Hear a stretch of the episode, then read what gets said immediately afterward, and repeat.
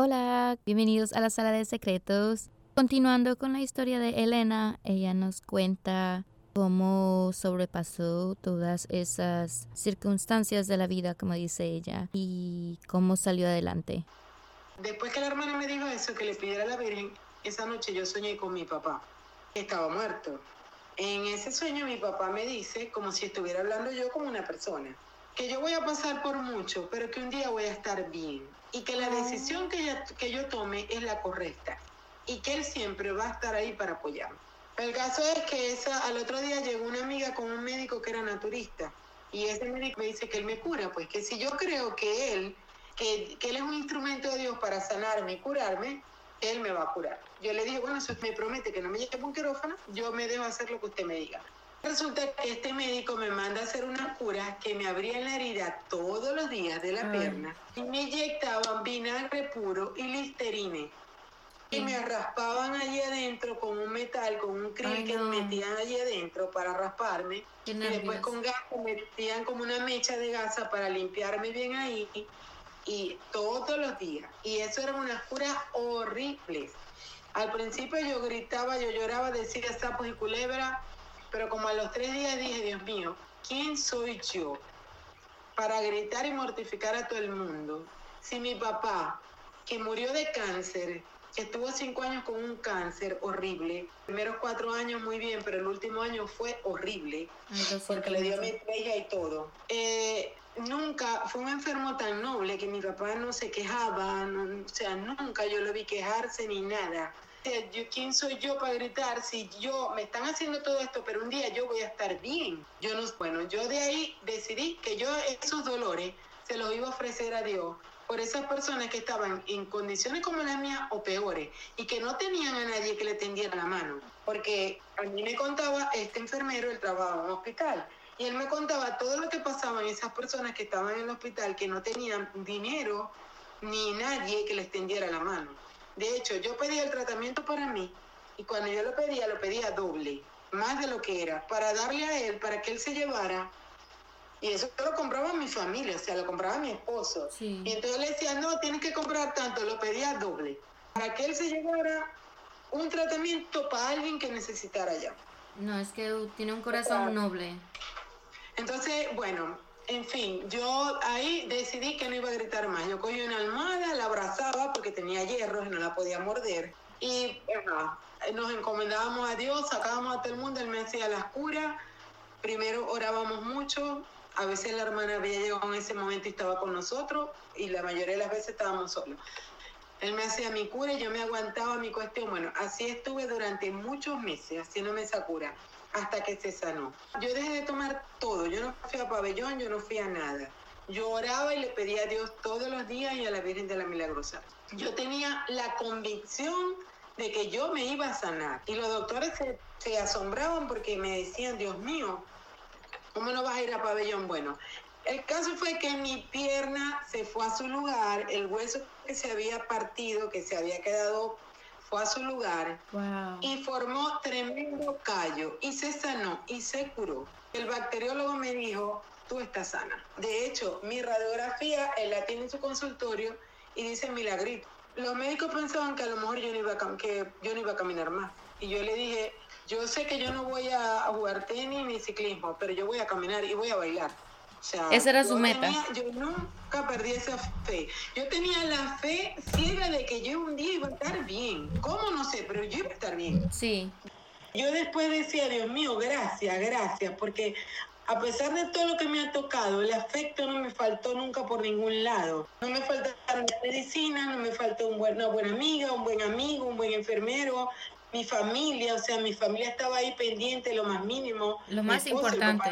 o sea, todo, pues mis hijas, todo. Yo te digo, yo pasé, eh, no es fácil, porque no es fácil, pero tuviste el afecto y el amor de muchas personas Entonces ahí te das cuenta y es cuando tú valoras más lo que tienes. Y encima de eso, del apoyo que tuvo con su familia, también su actitud positiva fue también lo que le ayudó a, levantarse y a seguir adelante. Había uno de los médicos que él iba prácticamente todos los días después que salía de dar clase en la universidad a verme. Ah. Porque él decía que él se asombraba de ver mi actitud y que eso era lo que me había hecho. O sea, me dijo, te pongo de ejemplo muchas veces en mis clases. Eh, de verdad era una bella persona ese médico. Todos, todos los médicos, yo no me puedo quejar. Y todos los médicos iban a mi casa, me veían allá si cobraron un bolívar. Ellos cobraban en la clínica, pero en mi casa ellos iban y ellos se comían de las tortas que yo hacía. Wow. Y ella decía, no puedo creer, Dios mío. No, sí. Increíble. Mujer de hierro. Decía la chica que trabajaba en mi casa, yo le decía, búscame, ponme una mesa aquí y búscame yo. Y preparaba mis tortas, mis cuestiones. Y ella me las horneaba y sí, o sea, yo nunca me quedé quieta. Después ya empecé a ir a terapia para aprender a caminar con muletas, que ya empecé a mejorar muchísimo. Cuando eso, yo hacía tortas, así como estaba yo, me ponía a hacer tortas para ayudarlo a él con el costo de la casa y de todo, ¿no?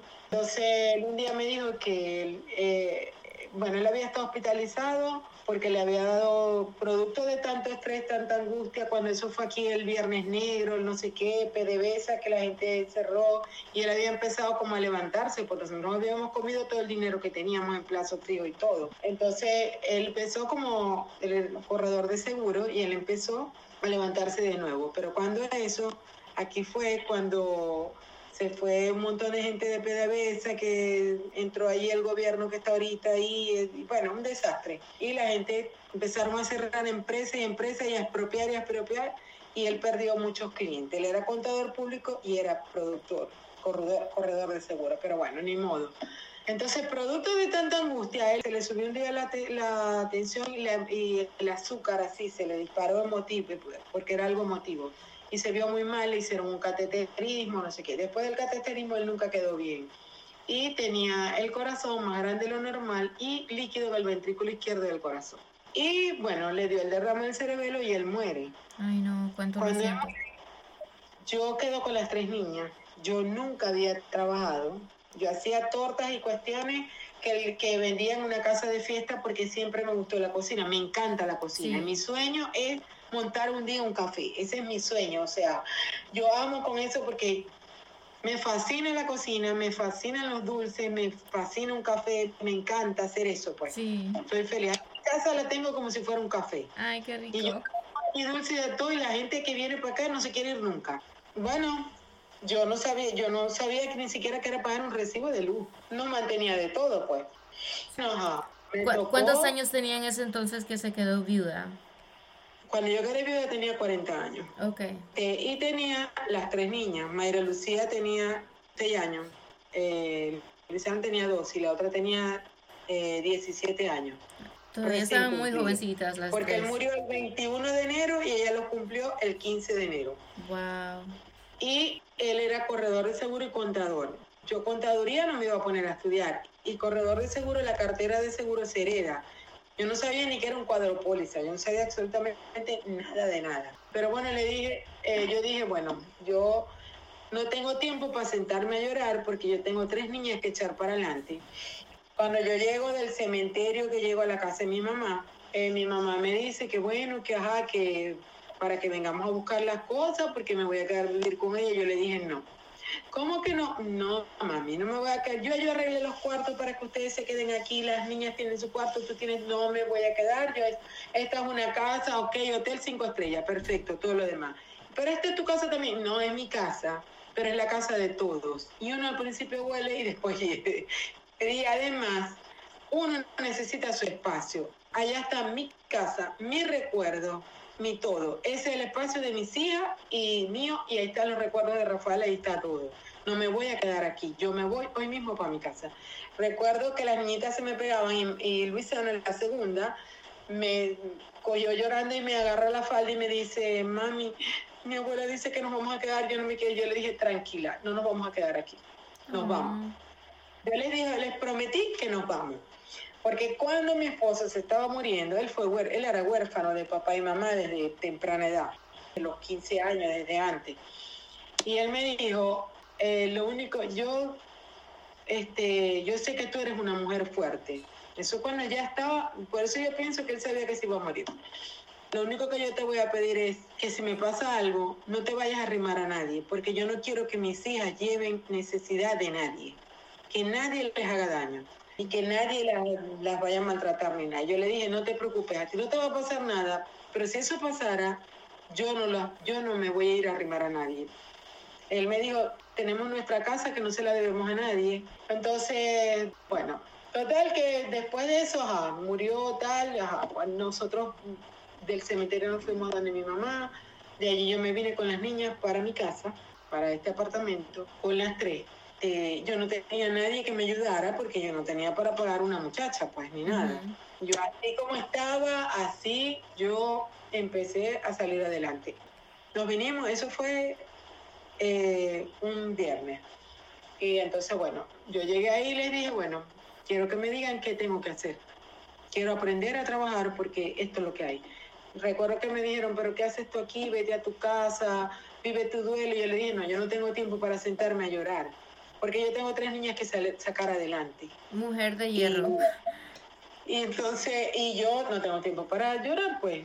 Eh, el tiempo para llorar yo veré cuándo será y cuándo lo saco.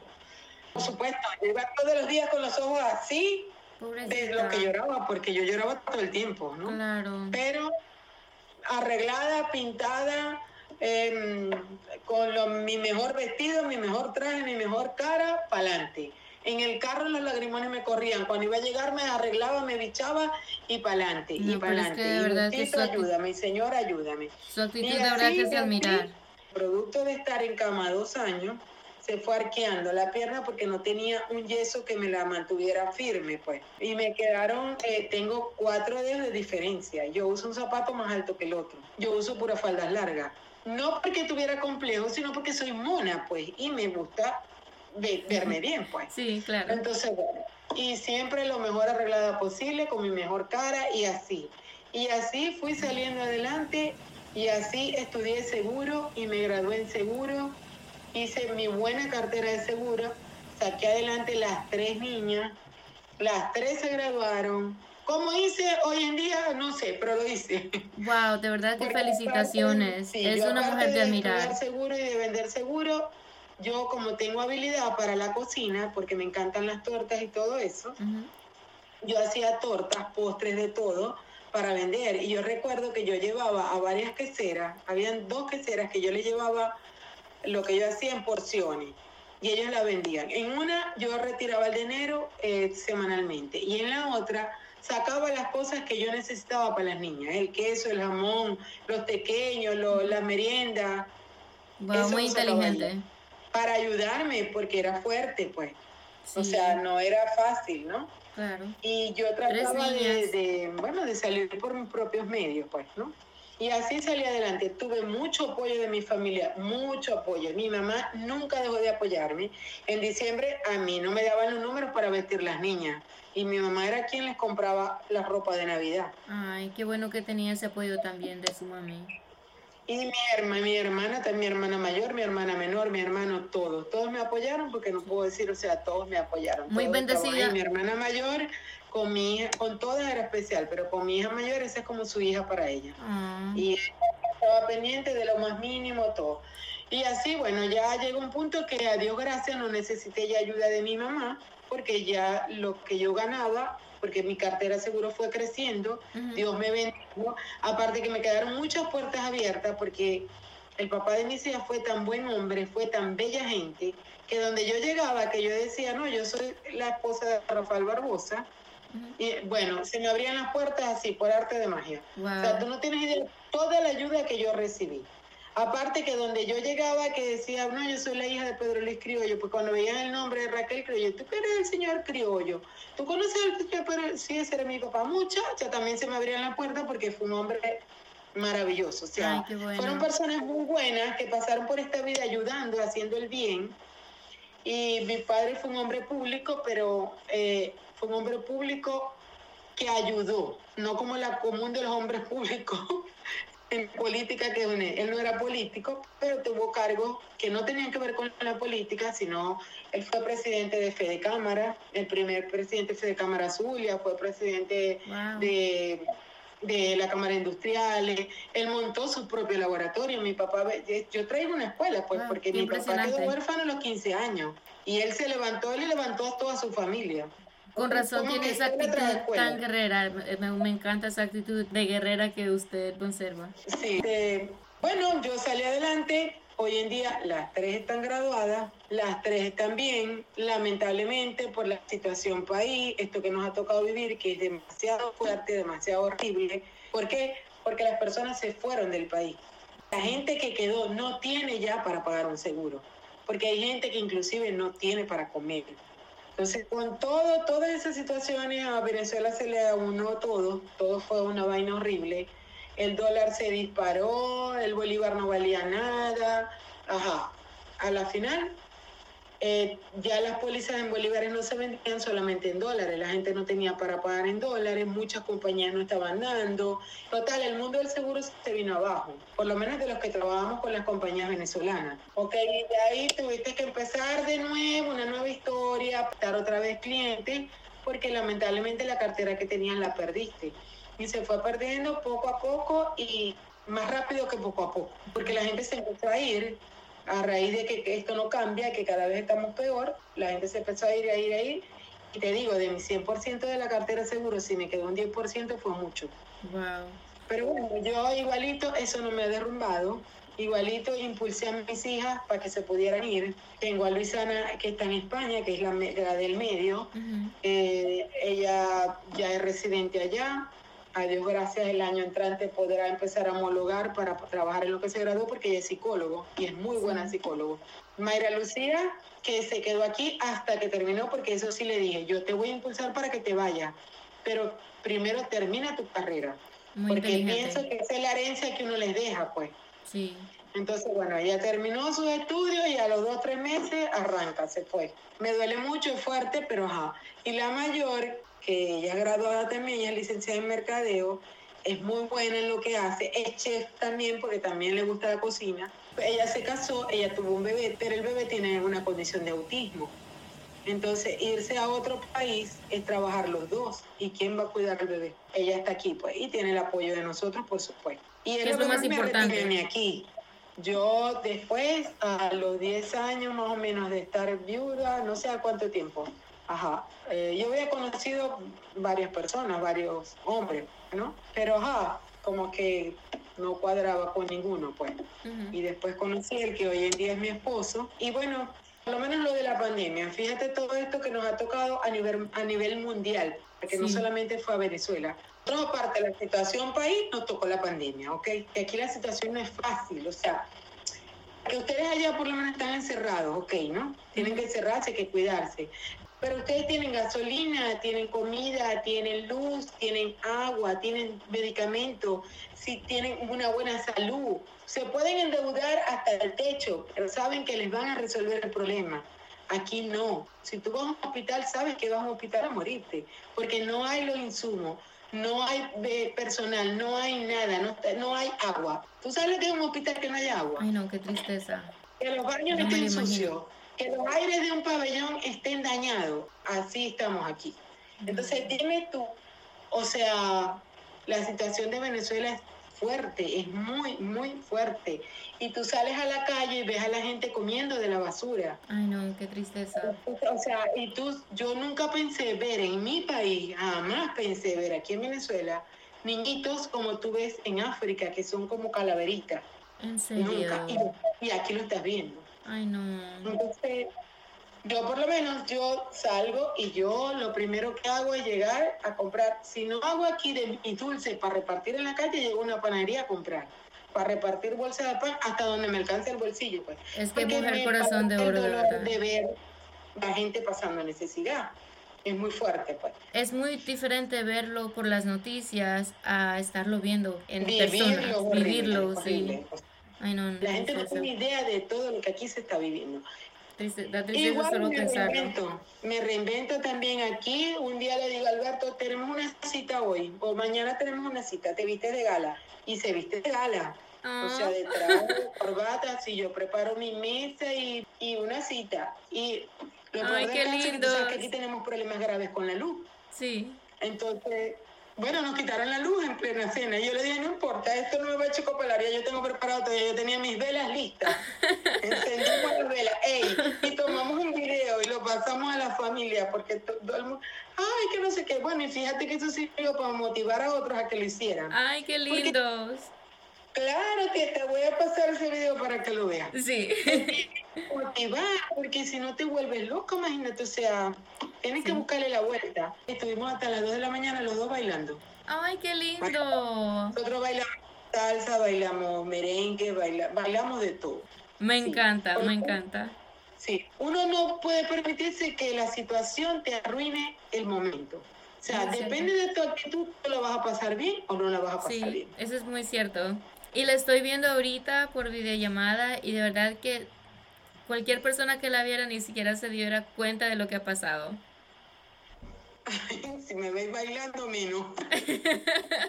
claro, el que me ve bailando dice no, y cuando me ve caminando, pero bueno, no puede ser. Yo, yo digo que bueno, que esa es la actitud de cada quien. pues, Me sea, encanta, me La encanta gente su te va a ver como te sientes. Si tú Sí. te sientes hermosa y bella, así te van a ver. O sea, Y es que aparte de tener un corazón de oro, de verdad, es una mujer guerrera. Bueno, tengo dos sobrinos que me dicen, tía, ¿por qué no escribes un libro? Y yo, ay, porque no me gusta escribir. Pero tiene una hija que le gusta ¿tú escribir. Escribes un libro, Dios mío. Porque lo que yo te estoy contando es una cuarta parte, milésima parte de todo lo que me ha tocado. Pero te lo cuento muy resumido porque no te lo voy a extender tanto. Pero yo amo la vida. Si me la ponen a vivir tal cual como me tocó, la vuelvo a vivir. Porque la vida es bella. Y Sí. Dios nunca te va a dar nada que no puedas soportar. Y si tú tienes fe en la vida y tienes fe en Dios, de que ahí está, que nunca te va a desamparar, no importa las dificultades que vengan, tú vas a salir adelante. Tú vas a salir adelante, porque Dios no sabe quedar mal. Eso es muy cierto. Dios no sabe quedar mal. No, pero también Así depende de la persona que reciba las pruebas, porque no todos lo toman como de la manera que, que usted lo ha tomado y quizás, Pero como usted ¿sabes dice usted? Porque cuando uno no tiene de verdad Dios en su corazón, tienes mucho temor de que las cosas van a ir mal. Así que bueno, eso es parte de historia, de la historia de mi vida. ay no, de verdad que muchas gracias por haber compartido una historia tan maravillosa, pues como pudo sobrepasar y- todo. hermoso que yo tengo, como yo siempre digo, o sea, el regalo más grande que Dios me pudo haber dado en la vida son mis hijas. Mis hijas y ver la calidad humana que ellas tienen. Ver que son personas que se quitan la comida a la boca para dársela a otra, que se duelen del mal ajeno. O sea, eso para mí no tiene precio. Esa nobleza para mí no tiene precio. Ah, Y de verdad, esa es la bendición más grande que Dios me dio. Bueno, Elena, muchas gracias por haber compartido su historia con nosotros acá en la sala de secretos. De verdad que tiene un corazón de oro, es una mujer guerrera, mujer de hierro. Y de verdad que admiro mucho su actitud y de verdad que yo voy a empezar a poner en práctica muchas de sus actitudes. Siempre mente positiva y entusiasta, siempre. Sí. Y si no la tienes, pídesela a Dios que te la va a dar. Bueno, entonces muchas gracias de nuevamente y espero tenerla de nuevo. Ok, gracias a ti.